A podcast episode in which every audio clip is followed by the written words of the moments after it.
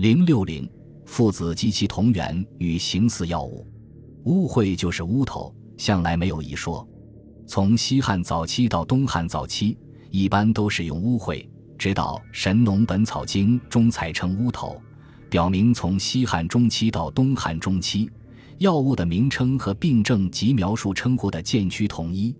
父子、乌头均有不少异名，《五普本草》云：父子名艮。又云：乌头，一名艮，一名千秋，一名独公，一名果腹，一名梗子。父子和乌头、天雄、侧子之间的关系是一个纠缠不清的老问题。梁代陶弘景就开始考证，《本草经集注》天雄条注云：天雄四父子，细而长者便是，长者乃三四寸许，此与乌头父子三种，本病出见平，谓为三见。今宜都衡山最好，谓为西涧；钱塘间者，谓为东涧。气力烈弱，不相似，故曰溪水由盛东白也。乌头条注云：今采用四月，乌头与父子同根，春时经出生，有脑形似乌鸟之头，故谓之乌头。有两鳍共地，状如牛角，如鸟喙，喙即鸟之口也。亦以八月采。倒诈经取之，日间为射网。猎人以复箭射禽兽，中人一死，一速解之。策子条注云：此即父子边角之大者，托取之，昔时不用。彼来一家以致脚气多厌。凡此三件，事中乃是同根，而本经分生三处，当各有所宜故也。方云：少时天雄，朗陵乌头，皆称本土，今则无别矣。少室山连松高，朗陵县属豫州，汝南郡今在北国。后世历代本草著作均有所考辨。苏敬等传新修本草，就力驳陶弘景之说。敦煌文书 P 三千七百一十四集新修本草卷一零草部下品之上的部分药品，恰好有附子等三十种药物。今用此与及副本参教解引如下，仅按。乌喙即乌头一名也，此物同苗或有三奇者，然两奇者少。纵天雄父子有奇者，仍依本名。如乌头两奇，即名乌喙天雄。父子若有病良者，复云何名之？结案天雄父子乌头等，并以蜀道绵州、龙州出者家。余楚纵有造德者，气力烈弱，都不相似。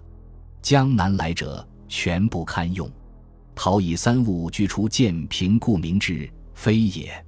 按国语至仅于肉，注云乌头也。尔雅云鸡锦草，郭注云乌头苗也。此物本出蜀汉，其本名锦，今俄为剑，遂以剑平视之。有石龙锐叶似锦草，故名水锦。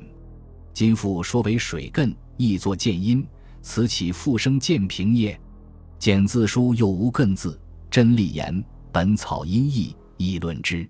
天雄父子侧子并同用八月采造，其乌头四月上旬，今云二月采，恐非实也。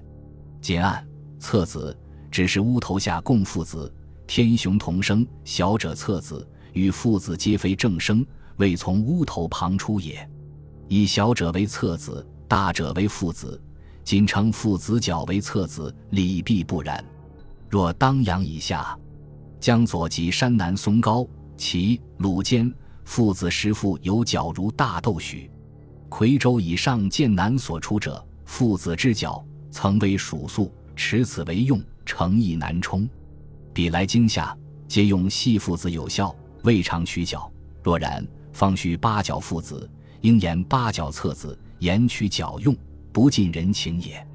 正类本草、宾退录、本草纲目等书，亦均汇集各家学说而详考之，因此非本章所欲论者，不具引。总之，父子与乌头同源，因采摘的部分和时间的不同，而有药理上的差异。如《博物志》所云：“物有同类而异用者，乌头、天雄父子一物。”春秋冬夏采各异也，也有以形体长短为标准的。如《名医别录》云：“污秽，长三寸以上为天雄。”但是白附子的来源应该是与附子这一类不同的。《新修本草》卷一一草部下品之下云：“白附子主心痛血痹，面上百病，行药事，生蜀郡，三月采。此物乃言出瑞瑞，久绝，俗无复真者。今人乃作之现用。简案：此物本出高丽，今出凉州以西，形似天雄。本经出蜀郡，今不复有。凉州者，生沙中，毒经，四属为草，叶生碎间。